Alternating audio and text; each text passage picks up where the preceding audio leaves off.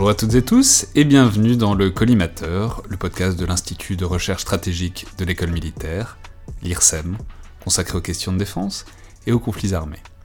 Je suis Alexandre Jublin et aujourd'hui, avant le podcast d'aujourd'hui, qui est un entretien avec Benjamin Haddad, autour de son dernier ouvrage le paradis perdu, euh, l'Amérique de Trump et la fin des illusions européennes, j'ai le plaisir de recevoir une voix amie, donc Joseph Enrotin, rédacteur en chef de DSI Magazine, qui, est partenaire de ce podcast, pour parler du nouveau numéro de DSI Magazine, qui est maintenant en kiosque, qui est euh, donc un hors-série consacré au Salon du Bourget, et plus généralement, disons, aux perspectives et à l'actualité euh, de l'aviation, et notamment de l'aviation militaire. Alors Joseph, expliquez-nous euh, expliquez-nous ce qu'il y a dans ce numéro de DSI Magazine, dans ce hors-série. Je crois que la grande actualité en ce moment, ce, autour de quoi tout le monde butine un peu et on discute, c'est ce qu'on appelle le SCAF, le système de combat aérien futur. Alors expliquez-nous un peu ce que c'est et euh, ce qu'on peut en dire pour l'instant, même si euh, on arrive seulement vers le salon. Alors bonjour à, toutes et à tous. Alors le SCAF concrètement, c'est ce qui va permettre à partir de 2040 en fait, de devenir la tête de gondole, si vous voulez, de l'aéronautique militaire en France, en Allemagne et en Espagne. Donc c'est un programme euh, européen, littéralement, hein, même s'il n'est pas, il ne ressort pas de l'Union européenne en, en tant que tel. Et le SCAF, en fait, ce sont plusieurs choses. C'est d'abord un avion de combat, mais c'est aussi tout ce qui va avec, c'est-à-dire son environnement en termes de connectivité et en termes de connexion, si vous voulez, avec d'autres appareils qui à ce moment-là seront plus anciens, comme le Rafale, comme le Typhoon en Allemagne, euh, mais aussi une série de drones qui vont intégrer le système, des munitions, etc. etc. Donc c'est le futur de l'aviation de combat européenne. D'accord, alors qu'est-ce qu'on... Donc j'imagine que Dassault est, est directement engagé, disons, mhm. puisque c'est d'assaut le fleuron de l'aérodautique euh, militaire française. Qui d'autre euh, Qu'est-ce qu'on peut en dire, disons? Alors, qu'est-ce qu'on peut en dire? C'est que beaucoup d'entreprises vont être euh, impliquées sur ce, programme. Alors, quand on parle aviation, ce qui compte en, premier, c'est la motorisation, évidemment. Hein. Pas de motorisation, pas de décollage, hein, pour résumer un peu abruptement les choses. Et de facto, on retrouve Safran, Hein, euh, groupe français également, euh, à la conception de cette motorisation, avec déjà des réalisations euh, en cours de route. Hein. la, ministre des Armées et, son homologue allemande ont déjà inauguré en fait des, programmes de recherche très, très concrets finalement en la, en la matière. Et puis il y a toute une myriade de petites et moyennes entreprises françaises, allemandes, espagnoles, qui vont tourner autour de ce programme et qui vont fournir un certain nombre de, composants. Alors, il y aura de l'intelligence artificielle, mais il y aura de l'optronique, euh, il y aura des systèmes de commande de vol. Euh, on va retrouver toute une série, euh, toute une série de choses. Donc c'est vraiment un programme structurant pour l'industrie européenne, très clairement. On espère qu'il y aura un nom un peu plus glamour à terme que, que le SCAF, qu'on va finir par trouver. Sans doute. et d'autant plus que. C'est-à-dire après le Mirage, après le Rafale, ça ferait du mal de retomber sur le SCAF. Quoi. Euh, oui, SCAF, c'est un petit peu abrupt hein, comme, euh, comme terminologie, et d'autant plus que les travaux qui ont été menés avec les Britanniques euh, jusqu'il n'y a pas si longtemps que ça portaient également le nom de SCAF. Il y a une espèce de, confusion qui se, qui se faisait derrière, donc à n'en pas douter, il y aura très certainement un nom un petit peu plus glamour et un petit peu plus évocateur, on va dire, que SCAF. J'imagine naturellement que ça va être aussi l'occasion de parler du F-35, qui est aussi la grande actualité du moment. Alors le F-35 qui arrive à aboutissement, mais justement qui n'y arrive pas euh, paradoxalement. Et on sait que dans les milieux, disons, européens, on fait gorge chaude, on se moque un peu de ce fameux F-35 qui serait le meilleur avion du monde, simplement, à part le petit détail qui reste cloué au sol. Donc euh, j'imagine que vous en traitez dans, dans, ce hors-série. Qu'est-ce qu'on peut dire euh, actuellement de ce F-35 et de ses problèmes et peut-être des résolutions qui vont arriver? Alors, en fait, on peut, euh, on, peut en parler à, deux niveaux, si vous voulez. Le premier niveau, c'est le niveau technique, et là, on fait une analyse en, en bonne et due forme, en fait, de ce que dit euh, le département euh, des, tests et de l'évaluation opérationnelle du Pentagone, donc on, ne l'invente pas, ce sont les Américains eux-mêmes qui, le disent, mais aussi ce qu'il ne dit pas, mais qu'il disait les années précédentes. C'est-à-dire que euh, le DOTE américain rend son rapport tous les ans, et cette année-ci, il y a des trous, si vous voulez, par rapport à ce que disait ce rapport les, années précédentes, et notamment au niveau des systèmes de ciblage. Or, si vous n'avez pas de ciblage, vous ne pouvez pas frapper une, cible au sol, alors que justement, bah, ce qu'on appelle close air support, l'appui rien rapproché, c'est quand même une des missions fondamentales de l'appareil, et donc ne pas avoir ce système de ciblage, c'est un vrai problème. Donc on revient un petit peu, un petit peu là-dessus, sur les problèmes de structure aussi, de durabilité. Donc, donc l'idée, c'est qu'ils ne parlent pas des systèmes de ciblage parce qu'il n'y aurait pas grand-chose de bon à en dire ces jours-ci. Exactement. Ce système de ciblage ne fonctionne toujours pas, pour, résumer, pour résumer les choses. autre anecdote, mais qu'il n'est pas tant que cela pour un, un pilote au combat, c'est que les canons ne fonctionnent pas tout à fait, c'est-à-dire qu'ils sont mal alignés. Alors le problème, c'est que cet alignement, il est différent pour chaque appareil qui a été produit. Donc, vous imaginez bien que rectifier, remettre le canon dans, dans, la bonne orientation, avec les, bons angles, etc., devra se faire appareil par appareil et sans recette miracle. Donc, il n'y a pas une procédure qui va pouvoir... Ça ne se fait pas avec un coup de tournevis. Exactement. Euh, et donc, tout ça, évidemment, risque de coûter très cher, plus d'autres problématiques, évidemment. C'est-à-dire que pour l'instant, on a un, standard de F-35 euh, qui n'est pas encore complètement, dont l'évaluation n'est pas encore complètement terminée, mais ce n'est même pas le standard définitif qui est le bloc 4, pour résumer les choses, le C2D2, euh, et qui lui permettra d'utiliser toute la gamme d'armement, que donc actuellement le, F-35 n'est pas capable d'utiliser, euh, mais beaucoup plus tard. Et là, on tombe sur le deuxième niveau de la problématique, c'est que le F-35 est en train d'engloutir tellement de sommes et tellement d'argent que finalement, lorsqu'il sera pleinement opérationnel, au bloc 4, on peut se poser la question de savoir si les Américains ne seront pas en retard par rapport à d'autres programmes, comme le SCAF notamment. C'est-à-dire que nous, on a décidé quelque part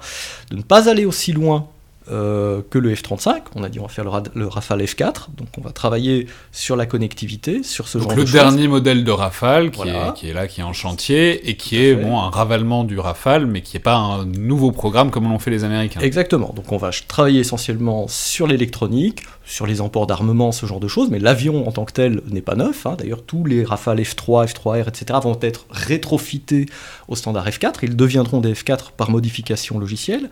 Mais du coup, euh, nous, ça nous permet de nous concentrer finalement euh, sur le SCAF et de mettre l'investissement euh, sur le SCAF, tandis que les Américains, eux, continueront à pédaler avec le F-35. Le résultat de tout ça, et c'est politiquement très signifiant, c'est que si le SCAF fonctionne, l'Europe sera en avance sur les États-Unis en matière d'aviation de combat. Donc à l'horizon 2040. Donc à l'horizon 2040, sachant que les Américains ont d'autres programmes en ligne de mire, ce qu'ils appellent PCA, le Penetrative Counter Air, donc le remplaçant des 22, etc. Mais alors d'une part... Oui, alors ça il faut peut-être préciser les, différentes fonctions. Donc il y a hmm. le F-22 qui sert à quelles sont les disons les catégories? Puisqu'on sait que le, le, Rafale est un peu le, un couteau suisse quoi. Il fait il fait un peu tout il fait tout bien mais bon. Mhm. on va pas rentrer dans l'infini débat sur le Rafale. Mais donc quelles sont disons les, les catégories euh, des Américains? Et rappelez-nous ça rapidement. Alors pour rappeler les choses rapidement pour évoquer disons la, la, la structure de la force aérienne américaine à horizon 2025 pour résumer les choses on aura des appareils de chasse Le but du jeu, c'est de nettoyer le ciel, entre guillemets, et ça, c'est le F-22 et le F-15C. Bon. Le F-15C vieillit euh, considérablement, le F-22, il n'y en a pas beaucoup, il y en a 186, euh, et donc se posera la question de leur remplacement, c'est le fameux PCA, avec aucun programme formel qui n'est encore lancé, parce qu'il manque de sous, tout simplement. Et d'autre part, vous avez un appareil qui est un peu plus polyvalent, qui est le F-35, euh, et qui lui va faire non seulement de la chasse, mais essentiellement en accompagnement du F-22, mais aussi de l'attaque au sol. Euh, voilà, donc en France, on a choisi, et ce sera a priori la, logique derrière le, SCAF également, de dire ok, avec cet appareil, euh, que ce soit le Rafale, que ce soit le SCAF, il faudra être capable de faire et de la chasse, et de l'attaque au sol, et puis des choses comme du renseignement, hein, euh, de la reconnaissance, etc., etc., ou un appui à la dissuasion nucléaire avec les missiles ASMPA. Le, le SCAF, lui, sera capable de faire, si vous voulez, tout le, tout, tout, le spectre, donc ça nous permet de nous concentrer au niveau des investissements dans la stratégie des moyens. Hein. les, sous, par définition, on n'en a jamais assez, euh, et donc il faut concentrer les investissements, donc là, ils pourront être concentrés sur le SCAF, tandis que les Américains vont devoir travailler sur plusieurs moulins en même temps, avec évidemment euh, de grosses interrogations, vu que le F-35 commence à leur coûter vraiment très cher. Eh ben on va suivre ça. Gageons qu'on ne cessera pas de faire des gorges chaudes des, des, des bois du F-35 et peut-être de ses progrès aussi. Euh, d'autres articles que vous souhaitez particulièrement nous signaler dans ce, dans ce hors-série de DSI Oui, euh, un en particulier, euh, même si tous valent la peine évidemment, d'être lus. C'est la règle du jeu. justement, à propos du F-35, les, les, concepteurs ont mis en avant l'aspect furtivité, furtivité radar de l'appareil. Et Yannick Gentil-Baudry a rédigé un excellent article sur les moyens justement de défaire la furtivité, de capter la furtivité avec les différents types de capteurs qui peuvent être utilisés. Vous verrez, c'est assez étonnant parce que même des appareils comme le B2, un bombardier furtif américain, euh, bah, sont vus pratiquement euh, comme en plein jour par certains types de radars et certains types de capteurs. Donc ça relativise beaucoup euh, l'utilité d'un appareil comme le, comme le F-35 qui finalement bah, misait énormément sur la furtivité pour ne pas se faire avoir au détriment de ses capacités, de ses qualités aériennes, hein, sa capacité à, manœuvrer, et où finalement ben, on se rend compte que bah, non seulement il manœuvre mal, mais en plus il risque d'être vu. Donc c'est plutôt embêtant, on va dire, du point de vue de la tactique aérienne cette fois-ci. Tout ça promet des succès brillants. Euh, bah, merci beaucoup, Joseph. Merci à vous. Et au mois prochain, donc, pour, euh, pour un nouveau partenariat avec DSI Magazine, et vous pouvez déjà retrouver en kiosque ce hors-série numéro 66. 66 de DSI Magazine consacré au Salon du Bourget et plus généralement à l'aviation de combat.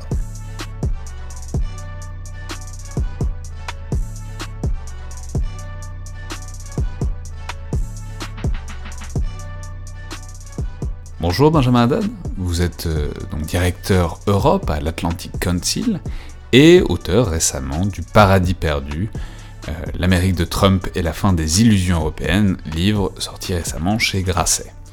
Alors, la, première question que j'aimerais vous poser, Benjamin Haddad, merci d'être là d'abord. Merci. Euh, mais donc, cette première question, parce que ça explique aussi une partie de votre point de vue et de votre positionnement forcément sur ces questions, c'est euh, de nous expliquer ce que c'est que l'Atlantic Council. Alors, c'est le, si on le traduit, c'est le Conseil de l'Atlantique, mais il ne faut pas le traduire comme ça, parce que sinon on va confondre avec l'organe directeur de l'OTAN ce que ça n'est pas, mais en même temps c'est peut-être pas tout à fait fortuit comme, euh, comme confusion possible. Donc voilà, expliquez-nous euh, de quand ça date, ce que ça fait et accessoirement ce que ça représente pour vous. Oui, alors la confusion effectivement est, possible euh, et compréhensible puisque c'est un think tank qui est euh, vraiment consacré euh, aux alliances, aux relations transatlantiques. c'est un think tank qui date du début des années 60 qui a été fondé à l'époque déjà par des dirigeants américains qui s'inquiétaient de l'érosion populaire du soutien à, l'OTAN. Et donc l'idée évidemment... au début des années 60, ça fait 10-15 ans quoi. que l'OTAN est créé quoi. Voilà, exactement. Et, et, donc pour essayer de de, continuer auprès des décideurs et l'opinion publique américaine à expliquer l'importance de, l'engagement international des États-Unis auprès de, leurs alliances. Alors, c'est un des plus grands think tanks de Washington, c'est un think tank complètement bipartisan. Euh, on a euh, Steve Hadley, Madeleine Albright sur le board, etc. Mais qui a une mission qui est toujours la même mission, qui est beaucoup plus importante d'ailleurs qu'il ne l'était à l'époque, mais euh, à la fois en Europe, mais aussi en Afrique, au Moyen-Orient, de continuer à défendre l'engagement international. Mon rôle à moi, c'est aussi de faire comprendre l'importance de l'Union européenne pour les Américains, euh, puisque euh, je, considère qu'elle est le, deuxième pilier en fait de cette relation transatlantique. Or, l'Union européenne, à la fois l'institution de Bruxelles, mais aussi ses États membres et l'interaction entre les deux, n'est euh, pas comprise euh, à Washington, n'est souvent pas pris en compte par les décideurs américains qui, quand ils pensent Europe, ont une vision très euh, axée sur l'OTAN, très axée sur la question russe, notamment depuis 2014, puisqu'en fait ça fait que quelques années qu'on se remet à parler de l'Europe, hein, véritablement aux États-Unis dans le débat stratégique américain, et donc coincé entre le désintérêt, l'incompréhension des démocrates et aussi l'hostilité des républicains.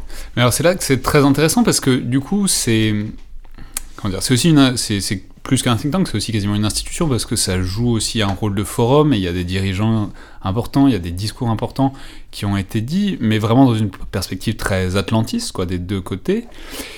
Mais du coup, c'est intéressant, c'est là que c'est. Enfin, c'est pas amusant, mais c'est. Si, c'est quand même un peu amusant, c'est que vous vous retrouvez dans une des institutions absolues de l'atlantisme, voire même de l'influence américaine en Europe, à l'heure où bah, de Donald Trump, enfin en tout cas de l'administration américaine, affiche énormément son désintérêt pour l'Europe, voire même son mépris euh, conjoncturellement. Donc voilà, comment est-ce que comment est-ce que vous vivez, disons, cette intégration dans, l'institution de l'atlantisme au moment où l'atlantisme part en, part lambeaux Mais c'est une période passionnante pour justement repenser la relation transatlantique. Mais il y a des risques, euh, il y a des écueils à éviter. Les écueils que j'essaie d'éviter à la fois dans mon travail et dans mon livre, c'est euh, le déni déjà, le déni de ce qui se passe, et de penser euh, que Donald Trump est un accident de l'histoire, une parenthèse, qu'on va se réveiller de ce cauchemar en 2020 et qu'on va revenir à la normale d'une relation fondée sur des valeurs communes où les États-Unis interviendront à nos côtés pour défendre nos intérêts, etc. Et je pense, je suis arrivé aux États-Unis fin 2014, et on parlait déjà de la crise de la relation transatlantique, on parlait déjà du repli euh, américain. On voyait euh, la non-intervention en Syrie, par exemple, avec toutes les conséquences qu'elle a eues sur la sécurité de l'Union européenne. Je suis sûr qu'on en reparlera. donc déjà, pas de déni, essayer d'avoir un vrai diagnostic sur ce que les États-Unis pensent de l'Europe et ce qu'ils attendent des Européens, et vice-versa, et pas non plus de nostalgie. Et donc définir la relation transatlantique de demain, euh, qui est à mon avis une relation qui sera plus distante parce que l'Europe euh, n'aura plus, n'aura pas la centralité pour la politique étrangère américaine qu'elle pouvait avoir pendant la guerre froide pour des raisons euh, évidente et donc doit investir dans sa propre sécurité et sa propre défense, euh, ce que les décideurs américains doivent aussi, euh, à mon avis, encourager. On, peut en parler aussi un peu plus tard. mais aussi définir un, dialogue, en tout cas les, conditions d'une convergence stratégique sur les grands sujets qui animent les dirigeants des deux côtés. évidemment, la Chine. Euh, qui est vraiment aujourd'hui euh, la question centrale pour les décideurs américains, euh, démocrates comme républicains, avec un diagnostic assez similaire, mais des solutions différentes apportées par les deux camps, mais aussi les grands défis du cyber, de l'intelligence artificielle, etc. C'est quelque chose dont vous parlez beaucoup dans, dans, ce livre, donc Le paradis perdu, cette idée que Trump n'est pas un accident de l'histoire. Alors je dis tout de suite, c'est un livre que je trouve réellement excellent c'est pas que ça m'a surpris, hein, mais c'est que, euh, un peu dans une certaine mesure, quand on voit arriver un livre comme ça où il y a marqué Trump et l'Amérique sur la couverture, on se dit toujours un peu, bon bah, voilà, c'est un livre de plus pour nous expliquer que Trump c'est la catastrophe qui détruit euh, l'Amérique et que ce pays va à volo, etc., etc. Or là, de fait, c'est un livre qui est exactement tout le contraire c'est-à-dire qui explique au contraire que, alors non seulement c'est extrêmement savant euh, sur le temps long et sur la dynamique fine de ce, que sont les États-Unis, mais ça montre de manière extrêmement convaincante le fait que Trump est, pour une large partie, en réelle continuité avec ce qu'étaient euh, les États-Unis déjà avant. on va revenir dessus. Il y a beaucoup d'angles euh, différents, y compris sur la politique intérieure dans le livre. pour le podcast, on va se concentrer sur ce qui concerne les relations des États-Unis avec le monde, donc sur un plan militaire et stratégique. Mais donc, la grande thèse, euh, qui est ouvertement affichée, c'est que le changement qu'on voit qui brusque tant, euh, parce que c'est le style de Donald Trump, et parce qu'il a envie de brusquer, parce qu'on aime bien être brusqué, euh, parce que ça retient l'attention, c'est que tout ça était paradoxalement déjà en place.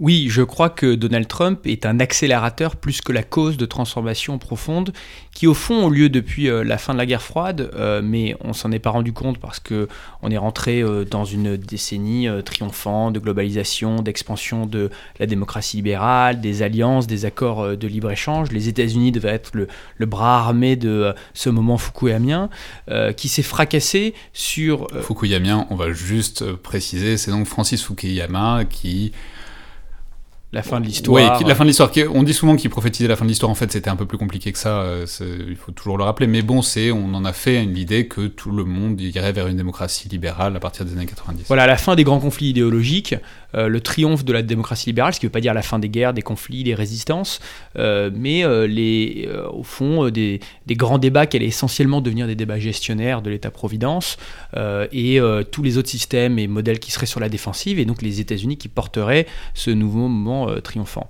Euh, et, cette confiance, à mon avis, s'est fracassée euh, sur l'Irak et, la crise financière, qui ont remis en cause déjà la confiance que les Américains ont dans leur propre système et justement dans leur capacité à pouvoir le, projeter à travers le monde et le, rôle, le leadership qu'ils veulent jouer. ce qui me frappe dans la rhétorique, par exemple, entre Barack Obama et Donald Trump, c'est tous les deux ont à leur façon, avec bien sûr des conséquences très différentes. Euh, une forme de rejet de la notion d'exceptionnalisme américain. L'exceptionnalisme, c'est-à-dire à la fois le caractère exemplaire et unique de l'expérience politique américaine, qu'on retrouve depuis vraiment la fondation du pays, mais aussi l'exceptionnalisme plus récent, à mon avis, façonné après la Seconde Guerre mondiale pour justifier l'engagement international des Américains, l'idée que d'une certaine façon, les intérêts du monde et ceux de l'Amérique se confondent. Euh, c'est le, fameux thème de l'hégémonie euh, bienveillante. Mais ça, ça c'est un point très intéressant. C'est, vous soulignez, c'est pas comme on le tend à... En même temps, c'est les débuts, ça fait que trois ans, mais on tend parfois à présenter ça comme un repli des États-Unis par rapport au monde.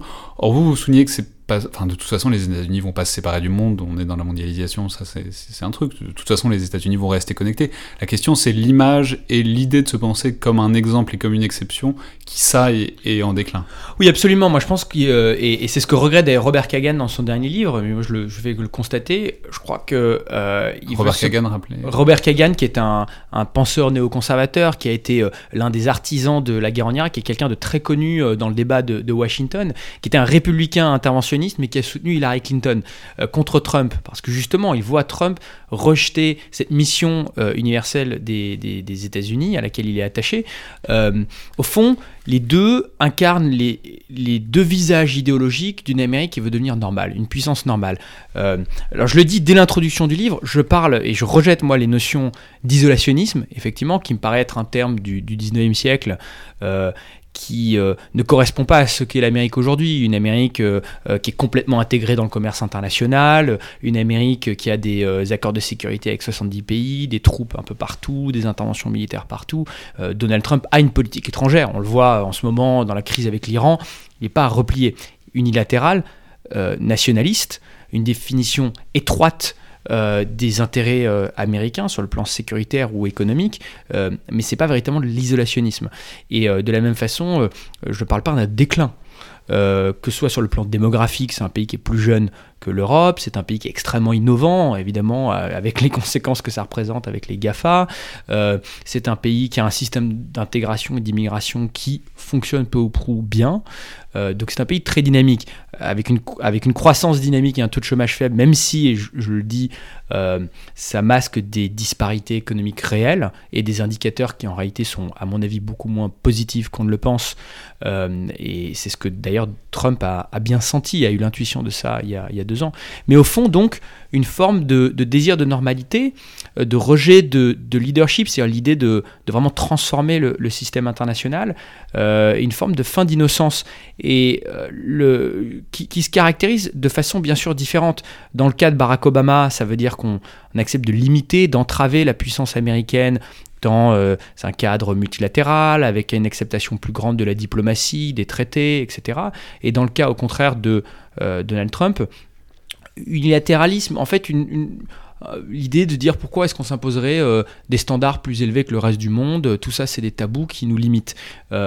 mais dans les deux cas. Mais alors, est-ce qu'on appellerait ça un réalisme? Un réalisme au sens de donc la réelle politique, au sens de ben voilà, il n'y a plus de principe, il n'y a pas de voilà, les États-Unis sont pas censés montrer un truc, sont pas censés montrer la voie. Euh, les États-Unis défendent leurs intérêts. Et ça, c'est un truc sur lequel Donald Trump est depuis très longtemps, bien avant. C'est vrai. Alors après, ça dépend de la définition du réalisme qu'on a. Je pense que c'est un, réalisme un peu cru et superficiel parce que c'est effectivement une exception des, des, rapports de force bruts, euh, de l'utilisation du hard power, de l'intérêt national strict. Au final, c'est quand même une vision qui isole les États-Unis. Euh, dans le cas de Donald Trump, qui n'utilise pas, à mon avis, son meilleur atout, qui est justement le réseau d'alliances euh, le leadership des États-Unis sur un sujet comme euh, la Chine.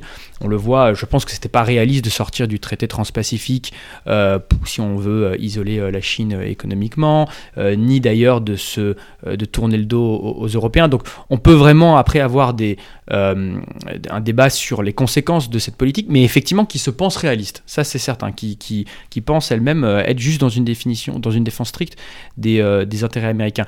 Et on le voit du coup, pour nous, une, forme de continuité sur certains grands débats. Alors évidemment, sur les grands sujets globaux multilatéraux comme le climat, une position complètement euh, opposée entre les, deux dirigeants, mais sur, encore une fois, je reviens dessus, euh, le rapport à la crise syrienne, la priorité des, deux dirigeants américains a été d'éviter de se laisser entraîner. ça, mais ça, la Syrie, c'est un truc qui est important pour vous parce que, le, en, l'occurrence, c'est-à-dire la non-intervention de Barack Obama avec ce fameux moment de 2014 avec la ligne rouge mhm. sur l'utilisation des armes chimiques par le régime qui est franchi et Barack Obama qui ne fait rien, enfin qui décide, pas qui ne fait rien, qui décide de ne pas intervenir, ce qui est un peu différent puisque encore aujourd'hui il l'assume très fortement.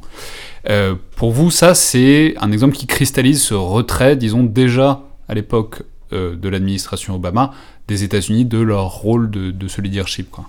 Oui, et c'est un moment dont Barack Obama est très fier. Si vous lisez euh, l'interview de Barack Obama à la fin de son mandat, dit Obama Doctrine dans le magazine The Atlantic, très intéressante, euh, qui est une forme de reconstruction a posteriori, euh, évidemment, de, de sa politique étrangère, d'effort doctrinal. il revendique cette non-intervention en Syrie. Il la revendique d'ailleurs contre le consensus des experts, des think tanks et même de certains membres de son administration à l'époque qui étaient favorables à une position plus interventionniste. Euh, donc déjà à l'époque, hein, comme Donald Trump, de façon moins vulgaire et brutale, euh, il s'oppose euh, au, blob, à la bulle de, Washington qui serait déconnecté et tout le temps interventionniste. Euh, et... Le blob, on va préciser tout de suite, c'est le blob, c'est une expression extrêmement marrante de Ben Rhodes, qui est l'ancien conseiller, un des anciens conseillers euh, aux affaires étrangères de Barack Obama. Le blob, c'est cette espèce d'organisme unicellulaire qui se répand partout, qui est un truc qui fascine complètement les biologistes, mais qui a pas de cerveau et qui en même temps transmet des informations. Et Ben Rhodes, on, en reparlera tout à l'heure, mais Ben Rhodes utilise ça pour décrire le milieu de Washington, notamment stratégique, qui pensent tous la même chose, mais personne ne pense rien vraiment. Doctrine molle, quoi. exactement, euh, avec comme toujours comme réponse automatique l'intervention militaire sur chaque problème. Et ça, encore une fois, c'est euh, c'est vrai qu'il y a une forme de, consensus entre démocrates et républicains euh, là-dessus. Pour moi, c'est pas un hasard d'ailleurs. Hein, c'est si Barack Obama comme Donald Trump battent Hillary Clinton, qui en fait représente très bien ce, consensus d'experts interventionnistes libéraux à, Washington. C'était une sénatrice démocrate, mais qui avait soutenu avec, enthousiasme, si on relit ses discours de l'époque, la guerre en Irak de, George W. Bush. donc là-dessus, les, deux présidents s'opposent à, ce consensus. Alors pourquoi la Syrie Sans revenir forcément sur l'épisode de, la ligne rouge ou, ou l'analyse qu'on peut faire des dynamiques internes du régime syrien, de savoir à quel moment on aurait pu renverser, intervenir, etc. Je ne suis pas un expert de la Syrie. Ce qui est certain, c'est que ce conflit... C'est il y a trop d'experts de la Syrie. Du beaucoup sur Twitter notamment. Euh, mais en revanche, euh, ce qui est certain, c'est que ce conflit a eu des, conséquences euh, existentielles pour l'Union européenne et ses institutions. La crise des réfugiés, l'émergence de Daesh et les attentats terroristes, et évidemment le, le progrès des populistes depuis quelques années. on voit vraiment la, connexion entre l'évolution de nos sociétés, la politique intérieure, et la sécurité ou l'effondrement sécuritaire de notre périphérie. Or, il a été traité aux États-Unis, et on peut le comprendre, comme euh, une tragédie humanitaire lointaine, extrêmement regrettable, mais sur laquelle finalement il y avait assez peu de, euh, de, leviers. Et d'ailleurs, euh, même mais c'est-à-dire, ça aurait été une occasion, justement, si on était resté dans le paradigme précédent, pour montrer les valeurs de l'Amérique par une intervention militaire, ce qui n'est pas arrivé. Ça? Ce qui n'est pas arrivé, et montrer que l'Amérique est aussi capable d'intégrer les impératifs de sécurité de ses partenaires et de ses premiers alliés européens euh, en, intervenant, en ayant une réponse plus robuste. Mais euh, dans ce cas précis, effectivement, euh, a préféré éviter de, de se laisser entraîner dans un nouveau conflit après, finir effectivement par monter la coalition avec euh, non pas un objectif politique dans ce conflit, mais uniquement euh, centré sur euh, du contre-terrorisme. Ouais, alors au fond, vous soulignez aussi que ça répond donc non seulement à des dynamiques profondes, mais aussi à des dynamiques et des tendances qui sont là depuis extrêmement longtemps aux États-Unis. Alors pour ça, vous reprenez la typologie de l'historien Walter Russell Mead, qui a un prisme extrêmement brillant pour euh, comprendre et pour interpréter les différentes traditions et les différentes positions politiques aux États-Unis, qui ne se résument absolument pas à la bipartition entre démocrates et républicains, qui sont des trucs qui plongent sur le temps long et notamment sur, la, enfin, sur les premiers temps des États-Unis, ce qui est extrêmement important pour les Américains, puisque on ne répétera jamais assez qu'ils vivent beaucoup dans le passé fantasmé des premières décennies. Euh, euh, de ce qui allait devenir les États-Unis. Donc, alors, expliquez-nous ça. Ces quatre grandes traditions euh, et ensuite, vous allez évidemment, je pense, placer euh, Obama comme Trump dans ces quatre grandes traditions. Oui, alors, déjà, j'explique pourquoi j'en parle, parce que c'est pas un livre sur Trump et c'est certainement pas un livre sur, sur les scandales, les tweets, la personnalité, ça m'intéresse pas du tout. L'idée, c'est de le contextualiser, d'expliquer de, de, quoi il est le nom finalement dans cette évolution des États-Unis. Mais il y a le premier chapitre sur America First. J'essaie quand même de comprendre la, cohérence, la vision de politique étrangère, sans la défendre, c'est pas la mienne, mais en tout cas essayer de faire un, effort d'exégèse, euh, parce que je pense qu'il est beaucoup moins imprévisible qu'on ne le dit. Alors il est imprévisible si vous essayez de savoir euh, ce qu'il va tweeter dans deux heures, ça c'est certain, mais au bout de deux ans de mandat, on est à peu près là où on pensait être sur de nombreux sujets. Euh, déjà parce qu'il avait annoncé beaucoup de choses, hein, que ce soit le retrait de l'accord de Paris, du JCPOA, l'accord nucléaire iranien, ou déplacement de l'ambassade à Jérusalem pendant la campagne, aussi parce qu'il a des obsessions depuis 30 ans, sont une forme d'intuition, euh, une vision à la fois euh, très mercantiliste de l'économie internationale, donc comme, qui est vu comme un jeu à somme nulle, donc un rejet des euh, accords de libre-échange notamment, et un grand scepticisme vis-à-vis des alliances, au fond de ce qu'on appelle l'ordre libéral international. la plupart des experts américains, des décideurs américains ont toujours considéré que c'était une force, un accélérateur de projection de puissance des États-Unis, tout ce tissu d'institutions, d'alliances, d'accords de libre-échange. Euh, au contraire, euh, Trump voit ça comme un fardeau qui entrave la puissance américaine, qui lui impose des tabous et surtout qui crée des phénomènes de passagers clandestins. D'où d'ailleurs son obsession avec l'Allemagne, hein, qu'on revoit à de nombreuses reprises. Déjà, donc il y a une cohérence du personnage, mais il y a aussi une cohérence euh, dans les écoles de pensée dont il se revendique. Alors, euh, Walter Russell donc, qui est un historien très intéressant, un de mes anciens collègues euh, du Hudson Institute, mon ancien employeur, euh, a écrit un livre, Special Providence, au début des années 2000, qui définit quatre écoles de politique étrangère américaine en fonction de pères fondateurs. vous avez les Jeffersoniens, qui sont les euh, tenants d'une forme d'exceptionnalisme américain sur les valeurs. Donc, à chaque fois, on va dire c'est un des, disons, pères fondateurs. Un des pères soit fondateurs. Père fondateur, soit plus il y a Wilson. Oui, bien sûr. Mais donc là, c'est Thomas Jefferson. Thomas Jefferson, l'auteur de la Déclaration d'indépendance, le troisième président euh, des États-Unis, euh, qui à la fois défendait le modèle exemplaire et universel de la démocratie américaine, qui était un, un, grand partisan de la Révolution française, par exemple, grand francophile, mais justement qui voulait préserver, donc qui est celui qui serait le plus isolationniste d'une certaine façon des pères, des pères fondateurs, très méfiants vis-à-vis des aventures euh, extérieures, euh, euh, et qu'on retrouve par exemple chez les libertariens aujourd'hui, comme Ron Paul, le sénateur, le Ron Paul, pardon, qui euh, considère que euh, le, le, poids euh, du, du, lobby militaro-industriel, de la chose militaire, met en danger les libertés civiles aux, États-Unis. Vous avez les Hamiltoniens, donc du nom du secrétaire à l'économie, secrétaire au Trésor Hamilton du premier président, George Washington. Celui qui a inspiré la comédie musicale qui, qui, qui, qui, fait, plus, plus, plus, connu en raison de la comédie musicale euh, un personnage intéressant. Il est absolument impossible de trouver des billets à Broadway, euh, maintenant à travers le monde, je pense. Euh, qui la croit au doux commerce, qui pense que le rôle des États-Unis, c'est euh, d'être une puissance commerciale et de défendre ses intérêts économiques et, les accords de, libre-échange. les Wilsoniens, qu'on connaît bien, alors évidemment Woodrow Wilson, le président qui fait rentrer les États-Unis dans la Première Guerre mondiale, qui promeut la Société euh, des Nations, les fameux 14 points euh, du président Wilson. Et donc là, vraiment, la première définition d'une Amérique missionnaire euh, qui défend le droit des peuples à disposer d'eux-mêmes, la liberté, la démocratie.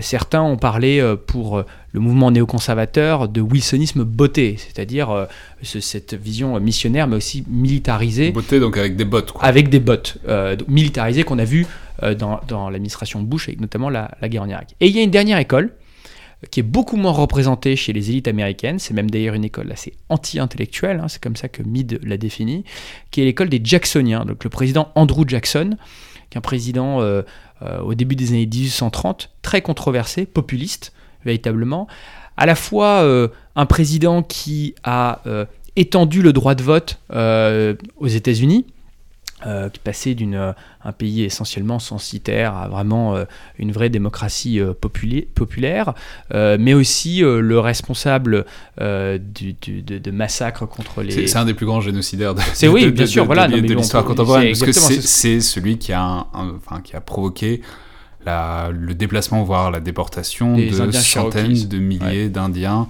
sur ce qu'on a appelé la, la, piste des larmes. La piste des larmes. Ah bon, c'est ça, c'est mais c'est intéressant parce que c'est à la fois un, populisme, et, voire même une orientation vers la démocratie, et en même temps une absence totale de, principe, de principes et de scrupules. Nationalisme pur, et c'est ce que euh, et, et, absence aussi d'universalisme, c'est-à-dire que les Jacksoniens, qu'on retrouve selon Walter Russell Mead vraiment, notamment par exemple chez les militaires, chez les vétérans qui ont voté en grande majorité pour euh, Donald Trump, euh, considèrent que les États-Unis C'est l'État-nation euh, de euh, la, nation américaine, avec vraiment une, vision très volque euh, du, du, peuple américain, qui défend ses intérêts de façon robuste, qui se méfie du reste du monde, qui se méfie des alliances, mais qui n'hésite pas, en temps de guerre, à mettre tous ses moyens. Et donc c'est aussi l'Amérique en colère, l'Amérique violente, c'est celle d'Hiroshima ou des bombardements du Napalm au Vietnam. Là, je cite Walter Russell Mead, c'est une Amérique nationaliste dangereuse euh, qui euh, qu'on retrouve et donc dans, cette tradition.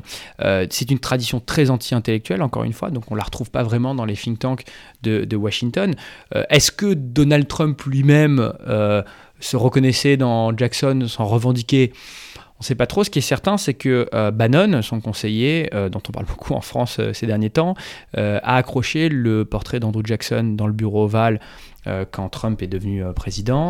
Euh, là, surtout, il vient de se passer un truc très marrant, c'est que donc Barack Obama, du fait de cette image absolument abominable d'Andrew Jackson pour un certain nombre de partisans des droits civils, a voulu virer le portrait d'Andrew Jackson des portraits, des, billets de 20 dollars. et le remplacer par donc, une ancienne esclave Harriet Tubman, donc noire. Et là, Donald Trump vient de revenir dessus. Oui, absolument. Harriet Tubman aurait été la première femme à se retrouver sur un billet de banque aux États-Unis. Il y avait eu un vote, ça fait un, un, débat très intéressant. Au départ, elle devait remplacer Hamilton, mais on a gardé Hamilton à cause de la popularité de la comédie musicale. Et maintenant, effectivement, l'administration Trump veut garder Andrew Jackson. Donc je ne sais pas exactement euh, ce qu'on. Ça, ça, on sait jamais si Trump, euh, si c'est Trump, si c'est. Enfin, on n'est pas bien sûr qu'il sache qui est Andrew Jackson, mais euh, enfin, en tout cas, ça veut dire quelque chose. Quoi. Oui, ça veut dire quelque chose absolument. Et d'ailleurs, il le cite dans ses dans ses discours, il s'en revendique. Et d'ailleurs, petite parenthèse, c'est intéressant parce qu'on a souvent ce cliché de l'Amérique, ce pays sans histoire, sans tradition. Mais c'est pas vrai. C'est aussi un pays qui se déchire profondément sur son histoire, son héritage. Rappelez-vous les, les, les, manifestations l'an dernier au sujet des statuts, les de, euh, de dirigeants de la Confédération pendant la guerre de sécession, euh, des gens comme le général Lee, euh, qui ont provoqué des, émeutes véritablement aux, États-Unis. quand vous sortez de Washington et que vous allez vers la Virginie, la première autoroute s'appelle l'autoroute Jefferson Davis, qui était le président de la Confédération. C'est toujours stupéfiant d'ailleurs, hein, quand on conduit dessus, on voit ce nom encore. Ils viennent de décider, il y a quelques jours de, euh, de renommer cette autoroute. Donc, c'est la Confédération, on va rappeler, c'est quand même les, le Sud, quoi, pendant la guerre euh, civile. C'est le Sud sécessionniste pendant la guerre civile, effectivement, qui perd évidemment euh, la, la, la, guerre de sécession. Donc le Sud esclavagiste, qui vient défendre son, son indépendance pour, pour, pour pouvoir préserver l'esclavage. C'est très juste, on le répétera jamais assez, et alors là c'est un, un peu le prof d'histoire qui parle, mais on serait si les Français connaissaient leur passé et leur histoire euh, contemporaine au point où les Américains sont absolument fascinés par ce sujet, ce serait, ce serait très différent. On ne mesure pas la culture qu'ont les Américains d'un certain nombre de figures notamment, euh, notamment de l'époque de, la Révolution. Quoi. Oui, absolument. Et, euh, d'ailleurs, vous pouvez euh, visiter, par exemple, tous les, champs de bataille américains sont préservés. C'est passionnant d'aller à Gettysburg, qui était l'une des grandes batailles, l'un des grands tournants de la guerre de sécession, et de pouvoir visiter avec des reconstitutions permanentes. le, le, culte, hein, véritablement, des pères fondateurs et de quelques figures aussi, comme Abraham Lincoln. le fait que, par exemple, revenons sur la politique étrangère et les pères fondateurs. George Washington, le premier président des États-Unis, euh, donne un, discours. D'ailleurs, en l'occurrence, on dit que c'est un discours, une lettre qu'il envoie à la fin de son second mandat, qui, est le discours d'adieu, farewell address, dans laquelle notamment il met en garde les Américains contre le fait de, de euh, s'immiscer dans les ou de laisser, laisser entraîner dans les affaires européennes, en disant attention, préservons notre indépendance, préservons notre notre expérience politique et ne devenons surtout pas un acteur ou un instrument des rivalités des grandes puissances euh, européennes. Et c'est évidemment au moment de la Révolution française, des guerres napoléoniennes, où il y a une tentation de certains de, euh, de s'impliquer. C'est un texte qui euh, fait référence, mais, mais pendant très longtemps, c'est un texte qui va profondément marquer les, les, Américains et, leur réticence justement à se laisser entraîner dans les conflits européens au XXe siècle. Et enfin, dernière pour fermer cette parenthèse, je pense qu'on ne peut pas comprendre la fascination qu'ont les Américains pour les armes et pour la capacité à garder des armes à feu, c'est-à-dire le second amendement, si on ne comprend pas qu'ils se pensent fondamentalement encore dans ce prisme de la fin du XVIIIe siècle de pouvoir toujours se révolter face à un État, euh, à un état tyrannique. Absolument. Et d'ailleurs, au-delà de la question des armes à feu, un attachement très profond à la Constitution, qui a évidemment été amendé et modifié à de nombreuses reprises, mais qui reste quand même toujours le, le même texte euh, que lors de la fondation du, du pays.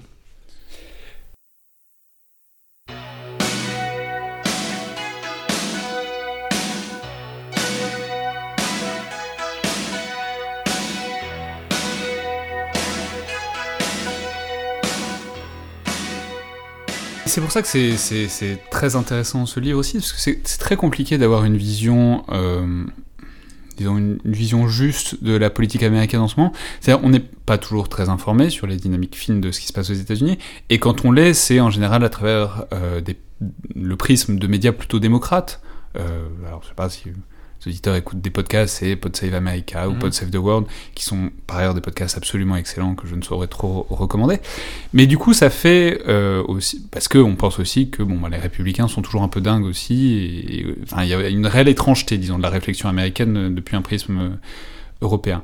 Mais du coup, ça fait aussi. Euh, oui, pardon Non, mais c'est tout à fait vrai. Et moi, c'est aussi ce qui m'a poussé à écrire ce livre. Je suis arrivé aux États-Unis euh, fin 2014. Euh, Trump déclare sa candidature en mai 2015. Et pendant un an et demi, depuis Washington, j'ai l'expérience, je constate l'expérience politique la plus fascinante de ma vie, qui est que tous mes amis, contacts, collègues, républicains comme démocrates, me disent. T'inquiète pas, c'est fini la semaine prochaine. Il vient d'insulter John McCain, il est misogyne, il a dit du bien de Poutine, c'est fini parce qu'effectivement, il y a un phénomène de, bulle. Euh, Washington, euh, c'est une petite ville, c'est la 25e ville la plus peuplée des États-Unis, c'est à peu près 600 000 habitants, c'est la capitale fédérale. Euh, c'est une ville très intéressante, très riche intellectuellement, où de nombreuses personnes viennent par idéalisme, à travers le idéalisme et ambition, très balsacienne à travers le, pays, mais qui vote aussi à... C'est une ville peuplée de Rastignac. C'est une ville peuplée de Rastignac et de Rubempré, qui a voté à 92% pour Hillary Clinton. et qui a pas compris ce qui est en train de se passer, qui a vraiment raté en fait le, le, phénomène. Euh, et, non seulement elle vote démocrate, mais c'est pas tellement ça le sujet, c'est qu'en plus vous avez là un, candidat puis un président qui vraiment fait campagne contre Washington, fait campagne contre la légitimité de Washington, des think tankers, des journalistes qui euh, considèrent que les médias sont l'ennemi du peuple. Donc forcément, ça crée évidemment un phénomène de rejet et d'opposition qu'on retrouve beaucoup euh, dans, dans, les médias. Et à mon avis, une forme de déni. Euh, il y a eu, euh, après l'élection, euh, et, ça je pense que de nombreux observateurs étrangers l'ont constaté, on le voit un peu dans la presse européenne souvent, 48 heures d'introspection en se disant qu'est-ce qu'on a raté, qu'est-ce qui s'est passé, pourquoi le Michigan, dans la ceinture rouillée au nord des États-Unis, qui avait voté démocrate depuis 30 ans, a voté pour, qui avait voté, qui a donné 8 points d'avance à Barack Obama, pourquoi le Michigan a voté pour Donald Trump, qu'est-ce qu'il a vu?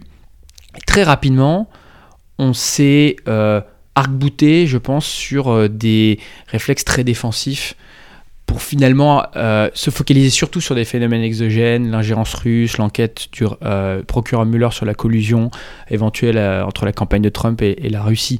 Tout ça étant vrai, mais au fond l'arbre qui cache la forêt de ce qui est en train de se passer dans le pays. Ouais, et mais du coup, c'est intéressant. C'est-à-dire, on rate, euh, voilà, on, a l'impression, on est dans cette bulle, euh, forcément, parce que c'est aussi la bulle de CNN, c'est aussi la bulle des grands médias américains que reprennent les grands médias français, mais aussi qui sont partout sur Internet. Mais du coup, on, rate aussi toute une partie de la discussion. Par exemple, pour ce qui nous intéresse, qui est au cœur de l'identité de ce podcast, pour la partie militaire, par exemple, euh, vous soulignez par exemple que loin de euh, l'image qu'on a souvent de Trump et un pantin de la Russie, etc., il est dans la main de Poutine. En fait, bon, effectivement, si on regarde le Twitter de Donald Trump, oui, mais en même temps, il y a tout. Mais en même temps, vous montrez aussi que fait, Trump est en fait assez dur avec la Russie, ce qu'on voit jamais, et que par exemple sur le plan des sanctions, mais aussi sur le plan des livraisons d'armes à l'Ukraine, ben, Trump a fait des choses que euh, l'Amérique de Barack Obama n'avait jamais fait avant. Oui, c'est vrai. Il y a une forme de schizophrénie d'ailleurs hein, dans la politique de cette administration vis-à-vis de la Russie qui est assez peu lisible. Euh, le National Security Strategy, qui est le document de doctrine qui est concocté par les agences, différentes agences américaines, et qui a été publié par le Conseil national de sécurité euh, en 2017, parle de compétition des grandes puissances. C'est devenu vraiment la nouvelle doctrine de puissance américaine, et donc les États-Unis sont en rivalité avec essentiellement la Chine, mais aussi euh, la Russie. Et vous avez après des théâtres d'affrontement, et à constater d'ailleurs que l'Europe est plus vue comme un théâtre à ce, euh, passif plutôt que véritablement un, partenaire sur ce sujet. Euh, mais au final, alors, est-ce que c'est la bureaucratie qui reprend ses doigts, qui est en pilote automatique? Est-ce que c'est parce que c'est aussi un sujet qui est extrêmement sensible sur le plan de la politique intérieure, hein, à cause de l'ingérence en 2016 Mais c'est vrai que cette administration a une politique dure vis-à-vis -vis de la Russie, renforcement des sanctions. Alors, par l'administration, mais aussi bien sûr par le Congrès, qui veut du coup limiter aussi les marges de manœuvre de Donald Trump sur le sujet, envoi d'armes offensives à l'Ukraine, ce qui avait été refusé par l'administration Obama euh, au départ, euh, expulsion de diplomates à plusieurs reprises, mais euh, notamment avec l'affaire Skripal. Donc, mais on sent toujours quand même de la part du président une volonté de trouver une forme d'arrangement et de deal, de grande bargain, comme on dit, avec le président Poutine on avait vu déjà un peu les prémices l'an dernier lors du sommet d'Helsinki. On revoit un peu euh, cette année. Il se pourrait d'ailleurs que la publication du rapport Muller, euh, qui a finalement déçu ceux qui pensaient euh, que ça mènerait à des mises en examen de proches de Trump ou que ça lancerait une, dynamique de, destitution, peut libérer un peu Donald Trump sur la question russe et lui permettre peut-être euh, d'engager un dialogue avec, euh, avec le président russe. Euh, mais là aussi, est-ce qu'il est vraiment différent de ses prédécesseurs? Il y a une forme d'ego finalement de chaque président américain qui pense qu'il va pouvoir résoudre la question Poutine et la question russe tout seul, que son prédécesseur avait, avait raté quelque chose, n'avait pas compris. Rappelons que le premier mandat, tout le premier mandat de Barack Obama est consacré au reset avec euh, la Russie, à l'époque où Medvedev est président, mais évidemment Poutine est Premier ministre et toujours euh, contrôle la, politique du pays, avec euh, des résultats très maigres. George W. Bush lui-même, hein, d'ailleurs après le 11 septembre, est très ouvert à un partenariat avec la Russie. donc là aussi, il y a une dimension personnelle, à mon avis, qui n'est pas complètement sans précédent de la part de Donald Trump, en plus d'une forme de fascination pour les hommes forts, de discours qu'on retrouve dans les extrêmes droites européennes, mais euh, une volonté de s'entendre personnellement avec le président russe. Qui, à mon avis, est une impasse. Oui, bien sûr, mais c'est aussi, euh, aussi le corollaire de ce que vous décriviez, c'est-à-dire la volonté de ne pas opposer euh, valeur contre valeur. C'est-à-dire, par exemple, la Russie, dans ce cadre de rivalité de la Russie comme de la Chine, on pourrait tout à fait penser il y aurait une manière wilsonienne, pour le coup, de le faire, de dire, bah voilà, nous on est une démocratie, euh, la Chine n'est pas une démocratie, la Russie n'est pas vraiment une démocratie non plus. Il y aurait une manière euh, wilsonienne, il y aurait une manière euh, hamiltonienne d'essayer de les appauvrir, enfin de gagner par le commerce, il y aurait une manière de faire sonienne, je sais pas. Mais vraiment, il y aurait d'autres manières de s'opposer. Or, bah, lui, il n'est pas dans tout ça, quoi. Il n'y a pas de volonté d'imposer ses valeurs, en tout cas. Non, on est vraiment dans une vision très unilatérale des intérêts américains, où il s'agit essentiellement euh, d'utiliser les moyens dont disposent les États-Unis pour affaiblir et isoler ses adversaires, et notamment dans le cas de Donald Trump, mais c'était aussi, là encore, hein, le cas d'un peu de l'administration Obama, l'utilisation de l'arme économique, de la puissance économique, du rôle du dollar pour imposer des sanctions, pour essayer d'isoler économiquement ses adversaires. Alors on voit beaucoup évidemment avec l'Iran et la Corée du Nord l'utilisation de, sanctions, sanctions extraterritoriales, mais aussi dans le débat en ce moment avec euh, la Chine, que ce soit euh, l'imposition des tarifs, le fait de euh, pousser les Européens à refuser de donner des licences 5G à Huawei, qui est vraiment un, sujet majeur en ce moment hein, aux États-Unis, en tout cas parmi les, dirigeants américains. Le, département du Trésor, je le décris dans le livre, le département du Trésor, donc le ministère de l'économie américain, est vraiment devenu une agence de politique étrangère. Euh, l'utilisation des, euh, des, sanctions, l'utilisation du dollar, maintenant fait vraiment partie de l'arsenal euh, stratégique américain. Mais alors, juste pour revenir sur donc cette grande thèse du livre qui est la sortie de l'exceptionnalisme américain, il y, a quand même quelques trucs qu'on pourrait, qu'on pourrait vous répondre. Enfin, comme toujours, quand il y a une grande thèse, en fait, forcément, on va la nuancer après, etc. Mais Enfin, faut quand même le dire. Donc, cette exceptionnalité, ce côté exemplaire de l'Amérique qui pense apporter la démocratie ailleurs, évidemment que ça a énormément marqué, disons, les 15 dernières années euh, de la politique américaine. Mais en même temps, les, États-Unis, d'une part, les États-Unis ont toujours été aussi capables d'agir avec un très grand réalisme le truc qu'on va vous opposer évidemment, c'est euh, voilà, c'est l'ingérence des États-Unis dans euh, les démocraties d'Amérique latine, par exemple dans les années 70, où là, euh, il n'y a eu aucun problème à soutenir des dictateurs tant que c'était aligné avec les intérêts stratégiques. Non, bon, allez-y, répondez là-dessus. Non, mais c'est tout à fait vrai. Je pense que effectivement, notamment cette définition beaucoup plus expansive et ambitieuse de l'exceptionnisme américain et de la mission américaine, elle date vraiment des, des années 90, de- du triomphe post-guerre froide, euh, et, d'ailleurs sans véritablement, sans véritable objectif stratégique, parce que la rivalité bipolaire avec l'URSS offrait un cadre stratégique que la fin de la guerre froide n'offre plus, euh, et qui vient là vraiment se, se fracasser sur euh, la, guerre en Irak. Mais, évidemment que les, Américains se pensent comme hégémonie bienveillante, mais n'agissent pas comme tels. Euh, du, soutien à des dictatures en Amérique latine, la relation stratégique avec l'Arabie saoudite, euh, et au fond euh, l'acceptation aussi hein, de, la division de l'Europe pendant la guerre froide, donc était aussi une forme de, réalisme. hein. Donc là-dessus, et, la politique étrangère américaine a toujours fait l'objet de cycles entre des moments de, repli sur soi et de sorte de maximalisme wilsonien. En revanche, euh, il y a des formes de continuité. Euh, les continuités qui me paraissent durables, c'est déjà le, déclin de la centralité de l'Europe dans euh, à la fois la doctrine de politique étrangère américaine, mais aussi dans, les élites américaines qui sont moins formées en Europe, qui viennent, c'est-à-dire moins d'Europe. hein. Il y a toute une génération de réfugiés de la Seconde Guerre mondiale, les Brzezinski, Kissinger, Madeleine Albright. Donc il y a un, changement générationnel qui ne se, se réfère plus culturellement à l'Europe comme, comme euh, euh, euh, élément central de, de- de- son identité, euh, et une, réticence là aux interventions militaires, et notamment aux interventions militaires euh, dans la périphérie et le voisinage de, l'Europe. Et alors, mais alors ça, c'est la deuxième nuance qu'on pourrait euh, apporter, c'est le fait que bah, forcément vous essayez de dégager une ligne euh, claire à Donald Trump, et je sais pas, peut-être que ça a évolué d'ailleurs depuis le moment où vous avez rendu le manuscrit, mais aujourd'hui par exemple, on voit euh, dans l'entourage direct de Donald Trump, son conseiller à la sécurité nationale, c'est John Bolton. Or, John Bolton, c'est euh, le, le- le faucon parmi les faucons, et au contraire, c'est quelqu'un qui a justement une croyance extrêmement forte dans le fait d'intervenir à l'extérieur, qui veut intervenir partout, qui veut imposer, qui veut faire des changements de régime partout. On le voit actuellement au Venezuela, où clairement il fait pression de manière colossale pour ça. On le voit aussi en Iran, puisque John Bolton est aussi quelqu'un qui croit qu'on peut faire un changement de régime en Iran euh, à la, euh, manière dont on le faisait dans les années 60-70. Donc ce que je veux dire, c'est que il y a aussi, enfin forcément, si vous essayez de dégager une cohérence à Donald Trump, vous vous exposez à ça, mais il y a aussi, voilà, dans son entourage proche, des gens qui sont exactement le mouvement inverse. Oui, alors c'est vrai. Alors il utilise d'ailleurs, euh, il semble utiliser John Bolton euh, comme un épouvantail euh, dans une stratégie euh, de, de diplomatie qui est appuyée par l'usage de la force, enfin en tout cas la menace de l'usage de la force, les sanctions économiques, donc une stratégie de, de confrontation. John. Bolton, juste le- pour que les auditeurs voient, c'est le type à la moustache. Voilà, c'est, tout le monde, enfin tout le monde voit ce type qui grenouille dans les milieux stratégiques américains depuis 40 ans, qui a une énorme moustache, et c'est pour ça qu'il est connu, qu'on le reconnaît facilement. Et d'ailleurs aussi que Donald Trump a mis du temps à, l'embaucher parce qu'au début il trouvait que sa moustache était trop ridicule. C'est ce qu'on dit.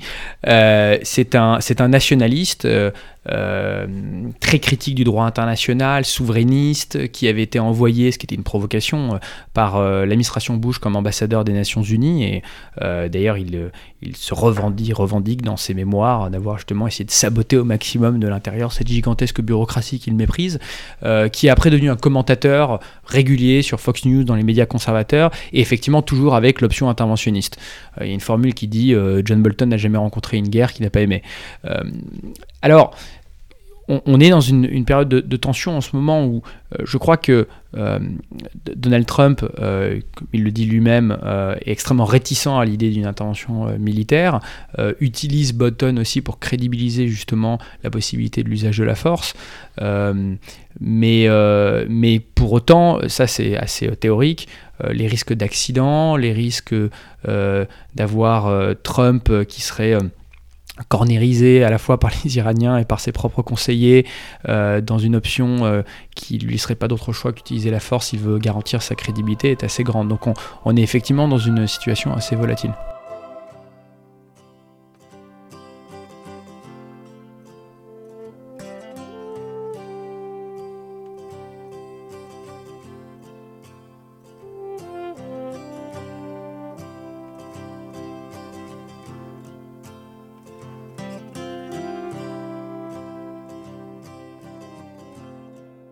Alors, du coup, l'idée, c'est le dernier volet, disons, du livre, avec tout ça, qui...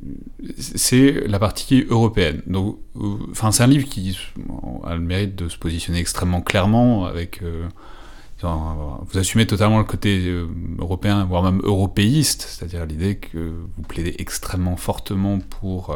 on reviendra là-dessus, messieurs, pour un renforcement, disons, de la coopération européenne. Et donc, votre idée, c'est globalement de dire que tout ce bazar-là, toutes ces incertitudes, toute cette animosité aussi de Donald Trump envers l'Europe, ça pourrait et ça serait éventuellement un mal pour un bien, c'est-à-dire que ça forcerait à arrêter de penser que tout va bien parce que les États-Unis sont gentils et que ça obligerait à penser le rapport de force plus, plus, plus sérieusement. Quoi. Oui, euh, je pense que ce moment peut être une opportunité si on sait la saisir. Euh, mais surtout, euh, du coup, ne pas, ne pas s'endormir en, en, restant dans le déni, en espérant que les choses rentreront dans la normale si un démocrate est élu euh, à, la Maison-Blanche en 2020, comme c'est possible.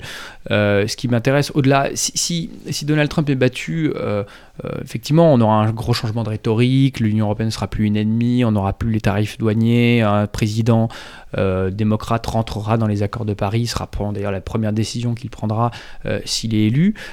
mais comme je le disais tout à l'heure, sur un sujet comme la Syrie, sur les sujets stratégiques qui sont importants pour les, pour les Européens, je plaide pour que nous renforcions, et c'est un effort générationnel, il n'y a pas de recette miracle, euh, nos, capacités, euh, nos capacités d'assumer un rapport de force, d'assumer notre, puissance et notre sécurité, euh, au moins dans notre, notre voisinage, qui demande un investissement dans nos capacités militaires, mais aussi, au-delà de ça, être capable justement de se penser comme puissance. Et ça, ça demande un, effort intellectuel qui est extrêmement difficile pour les Européens, qui se sont bâtis, qui ont bâti l'Union européenne aussi contre la première moitié du, XXe siècle, le désastre des deux guerres mondiales, et donc dans une forme de renoncement au rapport de force, euh, renoncement aux identités, aux frontières, à la politique véritablement.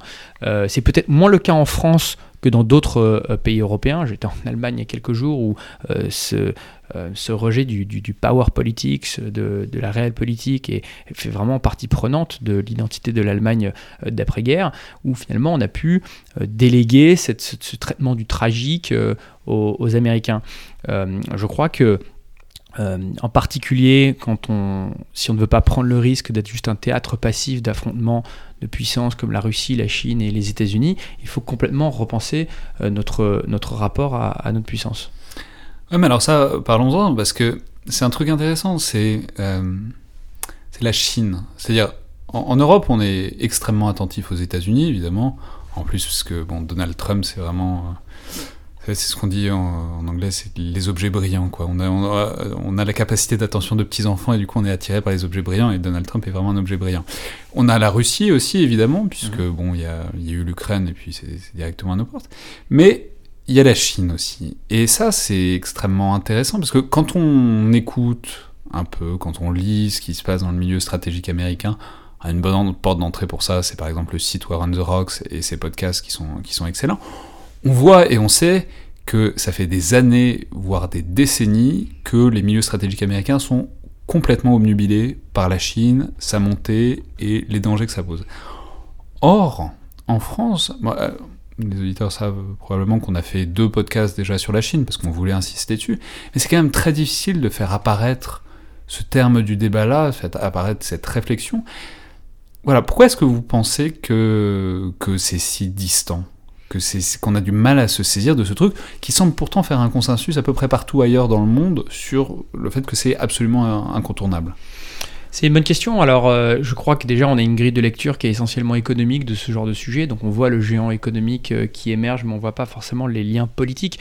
Il faut rappeler quand même que l'Union européenne, aujourd'hui, est la zone économique la plus ouverte au monde, euh, ne pense pas du tout politiquement. Encore une fois, son marché unique s'impose elle-même d'ailleurs des règles sur la concurrence, etc., qui, l'entravent, est beaucoup plus ouverte que les États-Unis. Les États-Unis donnent parfois des, des leçons de libre-échange, un peu moins maintenant, mais en réalité, sont beaucoup plus, protègent beaucoup plus leurs, industries de défense, de télécom, de d'énergie que nous, et notamment aux investissements chinois. Alors il commence à y avoir quand même un débat hein, qui émerge en ce moment en, Europe.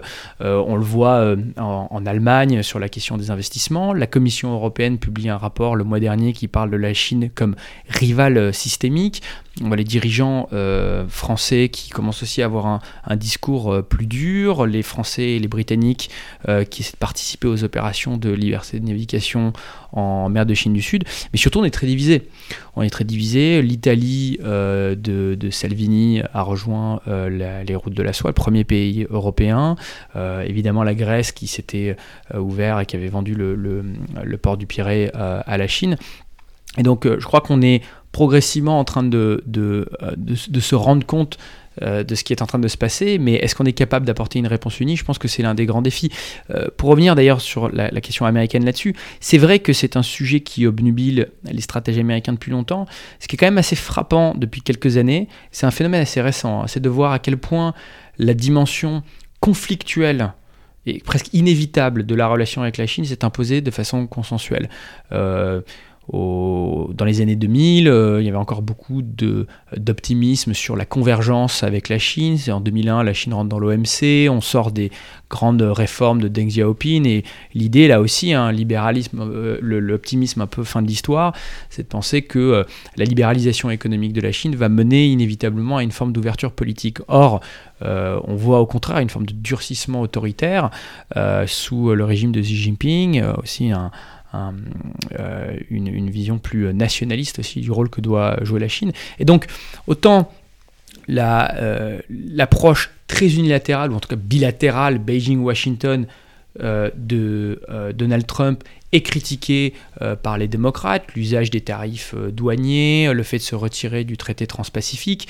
Euh, mais au fond, si vous lisez aujourd'hui les, les, articles de stratégie démocrate ou même les discours des candidats démocrates, y compris les plus non interventionnistes, comme Elizabeth Warren ou Bernie Sanders, la dimension conflictuelle, la rivalité avec la Chine est, aujourd'hui complètement assumée des deux côtés. Oui, mais alors ça c'est une question intéressante, vous avez déjà commencé à la, à la pointer c'est qu'est-ce qui va se passer après Trump s'il se passe quelque chose après, enfin, s'il si, provoque pas une guerre nucléaire d'ici là?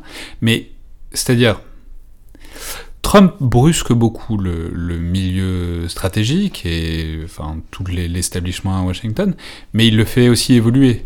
Enfin, c'est-à-dire le, milieu résiste, mais en même temps, il, forcément, il évolue euh, tout ça. Donc la question, c'est est-ce que, mettons que Trump euh, quitte le pouvoir dans un an ou dans cinq ans, Qu'est-ce qui va en rester de ça, vous C'est très intéressant. C'est vrai qu'il redéfinit les, termes du débat et qu'il force, euh, peut-être pas lui-même, mais en tout cas son élection a forcé quand même de nombreux euh, observateurs, experts à se poser des questions. Et certains, certaines des vaches sacrées, certains des, sujets qui semblaient faire consensus, aujourd'hui euh, posent des vraies questions.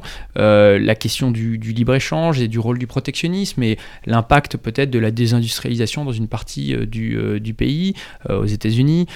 sur, la, question de, la Chine, je le cite dans, le livre, il y avait un consensus des élites pour considérer que le libre-échange était forcément bénéfique euh, à tous aux États-Unis. Euh, et vous commencez à avoir des hamiltonienne. Oui, et vous commencez à avoir des, euh, des études du MIT, d'économistes sérieux, pas forcément des, pas seulement des discours de Trump, qui expliquent en fait ça a représenté un véritable choc pour l'industrie américaine dans la dans la ceinture rouillée. Donc il y a un vrai débat qui commence à, à, s'ouvrir sur ces sujets-là. ce qui m'inquiète dans une, une administration démocrate, c'est que même si on revient sur une approche plus multilatérale et plus diplomatique dans euh, l'appréciation de la rivalité avec la Chine, est-ce qu'on intègre la dimension européenne Et aujourd'hui, je ne la vois pas aujourd'hui, cette dimension européenne. Or, si on considère que euh, la question chinoise, c'est pas seulement une dimension militaire et stratégique, c'est pas seulement la liberté de navigation en mer de Chine du Sud, mais il s'agit aussi de définir les normes du commerce, euh, de la globalisation, de la vie privée, de l'intelligence artificielle. Il est évident pour les Américains qui seraient beaucoup plus forts à avoir euh, les Européens et l'Union européenne à leur côté. C'est euh, moi l'un des thèmes que j'essaie d'avancer de, à, à, Washington avec mes interlocuteurs. Euh, je pense que c'est extrêmement important de construire un dialogue transatlantique sur ces sujets, notamment pour préparer 2020. enfin, alors on enregistre ce podcast à quelques jours des élections européennes, c'est je sais pas, je, vous envie pas, quoi. Enfin, c'est-à-dire, c'est compliqué de plaider pour une Europe qui non seulement n'existe pas, mais tend, tend, à se déchirer euh, de plus en plus. Je veux dire, on a, on a un soap opera un peu permanent avec le Brexit, il y a Salvini, il y a Orban, il y a... Enfin, Ouais, alors il y a après on peut avoir le verre à moitié plein, le verre à moitié vide. Euh, en 2011, euh, le Financial Times avait un oped, euh, un éditorial tous les trois jours pour expliquer que l'euro avait plus que six mois à vivre. on nous a expliqué que après le Brexit, d'autres pays allaient sortir, alors qu'aujourd'hui on voit que les, les, opinions publiques européennes n'ont jamais été aussi pro-européennes, en tout cas attachées à leur place dans l'Union européenne et, et, au maintien de l'euro. Même d'ailleurs les partis les plus eurosceptiques. Alors est-ce que c'est l'escroquerie, une volonté de sabotage de l'intérieur? Peut-être, mais même les partis les plus eurosceptiques, de Salvini à, Marine Le Pen, à Orban, euh, ne veulent pas sortir de l'Union européenne, mais plutôt la transformer euh, de l'intérieur. Euh, donc, je ne suis pas en train d'être de, dans le déni des, vrais défis, et notamment des, des divisions. mais surtout, en fait, pour répondre de façon plus,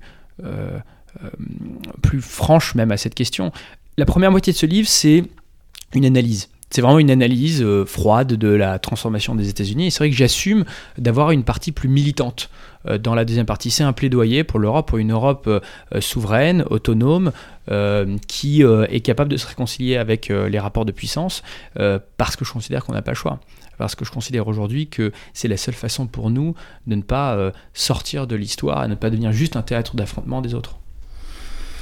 Ouais, mais vous voyez par exemple, euh, bah, pour ce qui nous concerne directement, quoi, pour la question militaire, par exemple, vous voyez les réactions il y a quelques mois quand on a, quand on a même évoqué la possibilité d'une peut-être un jour, éventuellement, euh, à la fin de beaucoup de temps, une armée pseudo-européenne il y a une levée de bouclier monstrueuse, mais pas que. Enfin, des militaires évidemment, mais pas que des militaires.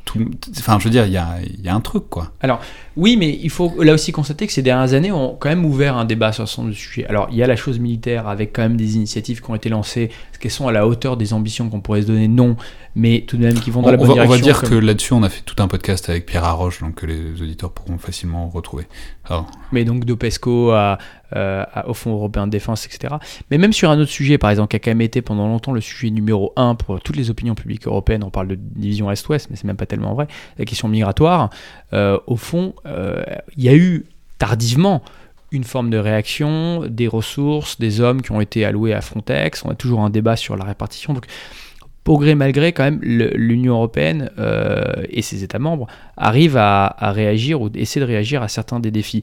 Mais euh, je suis d'accord, ça met du temps. Et, pour revenir d'ailleurs sur cette histoire d'armée européenne, ce qui est quand même assez paradoxal euh, et, très ironique, c'est de voir notamment la réaction d'hostilité des États-Unis, de voir que Donald Trump avait attaqué avec virulence euh, le président Macron euh, sur Twitter, euh, que la semaine dernière, deux officiels américains du Pentagone ont envoyé une lettre aux dirigeants européens sur cette question de, PESCO. Il y a à la fois des intérêts industriels, évidemment. PESCO, les, les coopérations permanentes. coopération, comment c'est comment en français? Coopération, que Permanent Structure Cooperation coopération. structurelle permanente. Voilà. Donc PESCO, les coopérations structurelles permanentes, donc qui est en fait euh, le, un certain nombre de projets de, de, euh, de défense, euh, en, de coordination en fait de défense au niveau européen, qui a été lancé l'année dernière. on voit une, une, grande hostilité américaine, à la fois euh, pour des raisons industrielles, parce que les Américains veulent pouvoir participer aux appels d'offres et veulent pouvoir avoir accès à l'industrie de défense naissante euh, des Européens, euh, mais aussi, encore une fois, parce qu'il y a une, une, vision paradoxale, une forme de résistance des Américains à l'idée que les Européens puissent, puissent développer une, une, identité politique et stratégique autonome. Au fond, leurs dirigeants demande aux Européens euh, d'investir plus dans leur défense, d'être, de se prendre plus en charge, mais euh, accepte mal qu'on euh, assume une identité politique en le faisant. Mais on n'aura pas le choix. Ouais. pour terminer, j'aurais aimé que vous nous parliez un peu, parce que c'est pas si fréquent, on a eu Nadège Roland qu'on a reçu dans, ce podcast, c'est pas si fréquent d'avoir des Français qui travaillent dans les think tanks, enfin si, j'imagine qu'il y en a plein, mais enfin, c'est pas si souvent qu'on en croise en France. Donc j'aurais aimé que vous nous parliez un peu de ce que c'est que ce milieu des think tanks, de ce que c'est que cette vie euh, à Washington, parce que c'est loin en France, on avait, ce qui s'en rapprocherait le plus, ce serait la Commission européenne, mais on mesure pas le poids que ça a je veux dire, il y en a des centaines de think tanks qui emploient des dizaines de milliers de personnes, qui passent tout leur temps à ça, qui embauchent des, euh, des officiels qui sortent de, de fonction, qui euh, emploient des officiels qui rentreront en fonction après. Enfin, je veux dire, c'est un milieu complètement consubstantiel entre des think tanks, des lobbies, des lobbies qui sont aussi des think tanks et vice versa, qui influencent toute la pensée stratégique américaine. Donc voilà, bon, ça fait quelques, ça fait cinq ans maintenant que vous y êtes. Comment est-ce que, comment, c'est comment quoi? Et c'est vrai que ça fait partie euh, intégrante de l'ADN euh, de Washington. Euh, en général, les États-Unis, c'est un pays qui, euh, vous le retrouvez dans Tocqueville, euh, qui se repose beaucoup sur les associations, sur la société civile. la, réflexion politique n'est pas seulement concentrée dans les administrations. il faut rappeler que quand un président, un nouveau président est élu, il a à peu près 6000 personnes à nommer dans les différentes administrations. Vous avez ce qu'on appelle des revolving doors, c'est-à-dire beaucoup de passages en fait entre le privé et le public en permanence, et les gens bâtissent leur carrière de cette façon.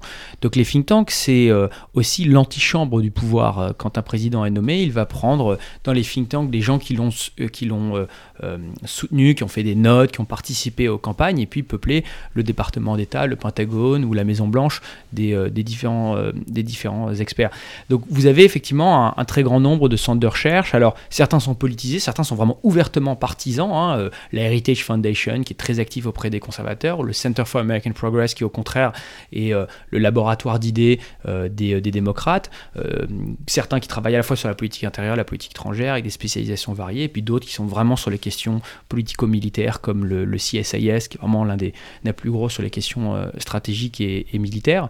Euh, et donc, ce qui est vraiment, moi je trouve passionnant, c'est notre rôle, c'est d'apporter du contexte, d'apporter de l'analyse, de, permettre aux décideurs de, de prendre du recul et de faire le lien entre le monde intellectuel universitaire, l'expertise et la prise de décision. Euh, donc on, doit quand même, euh, sans pour autant... Euh, enfin, on, doit être capable de, de, donner des options, de prendre du recul aux, décideurs, que ce soit euh, nos interlocuteurs réguliers dans l'administration, mais aussi, euh, rappelons-le, euh, le pouvoir législatif qui, joue un rôle important dans la politique américaine. Mais c'est ça ce qui est très intéressant, c'est que des think tanks, il y en a quelques-uns en France, mais très peu. Enfin, on pourrait considérer l'IRSEM comme un think tank, mais c'est un, peu particulier. Mais c'est vraiment ce qui joue aux États-Unis l'équivalent de la haute fonction publique, en termes de vivier de gens qui vont accéder aux des positions de pouvoir et aussi auprès desquels on fait agir de l'influence, quoi, c'est pour le dire clairement. Oui, je crois que c'est ce, euh, c'est cette fluidité du système américain qui permet effectivement euh, de, euh, de promouvoir l'influence, l'importance des, des, think tanks. Et vous avez des profils très variés. Ça va de chercheurs plus traditionnels qui ont des doctorats, des PhD, mais aussi souvent justement des des anciens d'administration euh, qui viennent après pour écrire, pour lire, pour prendre quelques années, peut-être pour pouvoir se préparer après à rentrer euh, dans une autre administration. Mais c'est un métier qui s'est beaucoup redéfini aussi ces dernières années parce que euh, le think tank classique, c'était ce qu'on appelait l'université sans étudiants. L'un des premiers, c'est la Brookings Institution, qui est toujours le plus grand think tank de Washington, qui travaille sur tous les sujets, dans lequel on encourageait les gens justement à faire de la réflexion, écrire des livres, tout en restant quand même à Washington et donc proche du pouvoir. Aujourd'hui, il y a quand même une exigence d'être plus réactif à l'actualité, d'être euh, dans le commentaire parfois, l'analyse rapide, y compris sur Twitter, euh, de pouvoir tout de suite donner des... On vous demande de tweeter oui, on nous demande souvent de tweeter, oui, bien sûr. On nous demande de tweeter, on nous demande de faire des op-eds et en même temps d'être capable de, de, ne pas être juste dans le journalisme et donc le, reportage et le commentaire, mais aussi de prendre le recul de l'analyse. Donc c'est un équilibre euh, qu'on doit toujours essayer de trouver. Et du coup, Benjamin Haddad, sur ce milieu, donc euh, des think tanks, mais pas que des think tanks, aussi des administrations qui communiquent tout le temps, comme vous nous l'avez décrit, euh, est-ce que vous reprendriez à votre compte cette euh, appellation dont on parlait tout à l'heure du blob? C'est-à-dire de, qu'il y aurait vraiment un consensus mou ou pas mou, enfin en tout cas un truc que tout le monde penserait, et un milieu que donc il faudrait brusquer un peu de temps en temps pour le faire évoluer, parce que sinon il reste dans cette espèce d'homogénéité? Oui, je pense que c'est souvent vrai. Alors, il y a une diversité idéologique parmi les think tanks. Vous avez des think tanks non interventionnistes ou isolationnistes comme le Cato Institute. Mais c'est vrai quand même qu'on retrouve sur les questions de politique étrangère une forme de consensus mou, d'interventionnisme, euh, peut-être pas énormément de diversité sur des sujets comme la Russie ou la Chine, et, des, experts qui ont tendance à, tous se connaître et à peut-être à trouver les mêmes solutions. Est-ce que c'est lié Certains vont parler d'intérêt économique derrière, même si moi je connais pas de chercheur qui soit vraiment influencé directement par son donateur dans, ce qu'il écrit.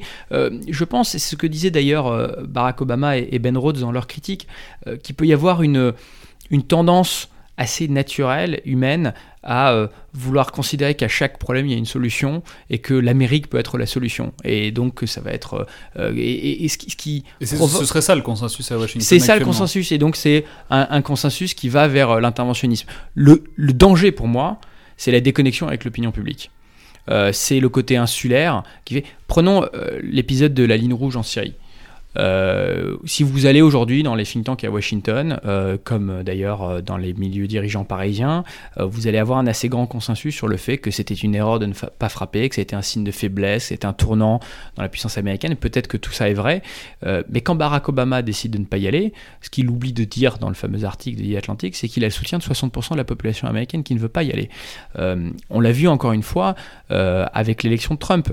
Euh, vous avez les démocrates d'un côté qui sont surreprésentés, mais même les républicains de, euh, de Washington sont anti-Trump, avaient signé pour l'immense majorité d'entre eux des, des pétitions euh, Never Trumpers promettant, jurant de ne pas aller dans l'administration, ce qui d'ailleurs a, largement compliqué la tâche de la nouvelle administration quand elle a cherché euh, des, des, gens pour peupler le département d'État et le, et le, Pentagone. mais, Non mais tout ça c'est hyper intéressant parce que c'est aussi, ça pose la question de réussir à faire de l'histoire ou des théories contrefactuelles. C'est-à-dire on voit très bien ce qui s'est pas passé en Syrie et enfin, il n'y a aucun doute sur la tragédie que ça a été. Mais en même temps, euh, voilà, si les Américains ou les Européens étaient allés en Syrie sans plan net dans l'espèce de poudrière qu'est la Syrie avec euh, l'intrication de communautés, on ne sait pas ce que ça aurait donné, c'est un peu ce que disait Barack Obama aussi, c'est qu'il n'y avait pas de plan clair. De la même manière qu'on fait ça euh, aussi pour la Libye, euh, souvent en disant que c'est une catastrophe absolue l'intervention en Libye, mais c'est difficile aussi, enfin les gens ont du mal à réfléchir de ce qui se serait passé ou pas passé si, les Européens n'y étaient pas allés, quoi. Oui, bien sûr, et on crée après toujours des scénarios évidents à, posteriori. Mais euh, pour revenir rapidement justement sur, sur, le rôle du chercheur, ce qui est extrêmement difficile, en particulier quand on est dans un think tank et donc on essaie quand même d'avoir une pensée opérationnelle qui peut influencer le, décideur, euh, c'est de savoir s'il faut intégrer les contraintes, y compris les contraintes politiques et électorales du décideur quand on émet des recommandations.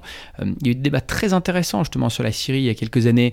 Euh, je pourrais vous recommander un, article du chercheur de Brookings, Shadi Hamid, qui était favorable à une intervention en Syrie, mais qui se demandait, bon ben voilà, clairement cette administration Obama n'en veut pas, n'a pas envie d'y aller, donc qu'est-ce que je fais? Est-ce que je continue à écrire euh, des propositions qui sont selon moi euh, le plan idéal et donc une véritable intervention Ou est-ce que j'intègre le fait que cette administration est extrêmement réticente et donc je fais seulement des propositions de moins 10 ans qui pourraient être retenues? Alors lui choisit la première option en disant non, mon rôle, ce n'est pas d'intégrer la dimension euh, politique, intérieure ou même la psychologie des dirigeants, c'est de, de, développer ce qui me paraît être le scénario optimal d'intervention. Mais d'autres auraient, à mon avis, une, une approche peut-être plus lié à, euh, à, la prise de décision. ça, vous voyez, c'est aussi le risque complètement inhérent. C'est du coup, si on va vers la deuxième option que vous décrivez, donc essayer de prendre en compte les, les, réalités politiques, le danger, c'est que les chercheurs ou les influenceurs, peu importe comment on veut les appeler, que les think tankers en tout cas, deviennent des yes men, quoi, des, des gens qui ne qui propose des alternatives à la marge sur le truc qui existe déjà, quoi. Et ce qui est d'autant plus le risque quand euh, le rôle du think tanker, c'est aussi souvent d'essayer de se trouver après un job dans la prochaine administration, voire dans l'administration actuelle. Donc il y a une, connivence qui est très intéressante sur le plan intellectuel, mais qui peut être dangereux aussi en termes euh, d'indépendance. Un, autre débat aussi qui est très intéressant sur les relations entre les think tanks et, le politique, c'est la façon dont différents think tanks ont réagi à l'élection de Donald Trump, se rendant compte effectivement de la déconnexion avec toute une partie du pays un think tank comme le Center for New-American Security, euh, CINAS, qui est un think tank spécialisé sur les questions militaires stratégiques, assez centriste et bipartisan, qui a lancé un programme euh, qui euh, fait voyager des diplomates européens et des experts à travers le pays dans des villes secondaires comme Pittsburgh, Salt Lake City, Des Moines, etc. Sur des petits rendez-vous en terrain inconnu dans, le pays même. Exactement, mais c'est vrai qu'en fait, quand on est à Washington, il peut y avoir une... c'est plus facile de rencontrer des diplomates estoniens que des électeurs du Michigan. Et donc, euh, forcément, à un moment, ça biaise votre pensée. Et c'est ça aussi qui crée une forme de, consensus interventionniste, c'est que vous voyagez beaucoup, vous avez beaucoup de sympathie aussi pour les, vos objets d'étude, vous créez des relations à travers le monde, ce qui est passionnant, mais euh, il faut toujours justement le, le, connecter au pays dont vous venez. Euh, sinon, encore une fois, il y a un risque de déconnexion politique qui, qui est tragique pour, pour la réflexion. et donc, c'est très intéressant ces initiatives. Alors, c'est difficile de savoir dans quelle mesure elles sont, elles sont efficaces, mais je pense que sortir de Washington et aller confronter pour écouter, mais aussi pour, pour parler, pour, pour rappeler l'importance euh, des alliances, rappeler l'importance de l'engagement international des Américains euh, à, un public qui ne l'entend pas forcément. Je pense que c'est très utile. Très bien. Bah, merci beaucoup, Benjamin Haddad. Merci. C'était donc le Collimateur, le podcast de l'IRSEM, l'Institut de recherche stratégique de l'école militaire. Je vous rappelle que vous pouvez nous joindre et nous faire des suggestions et des remarques sur la page Facebook ou Twitter de l'IRSEM ou sur iTunes où vous pouvez nous laisser une note et un commentaire qu'on ira voir. Merci à toutes et tous et à la prochaine fois.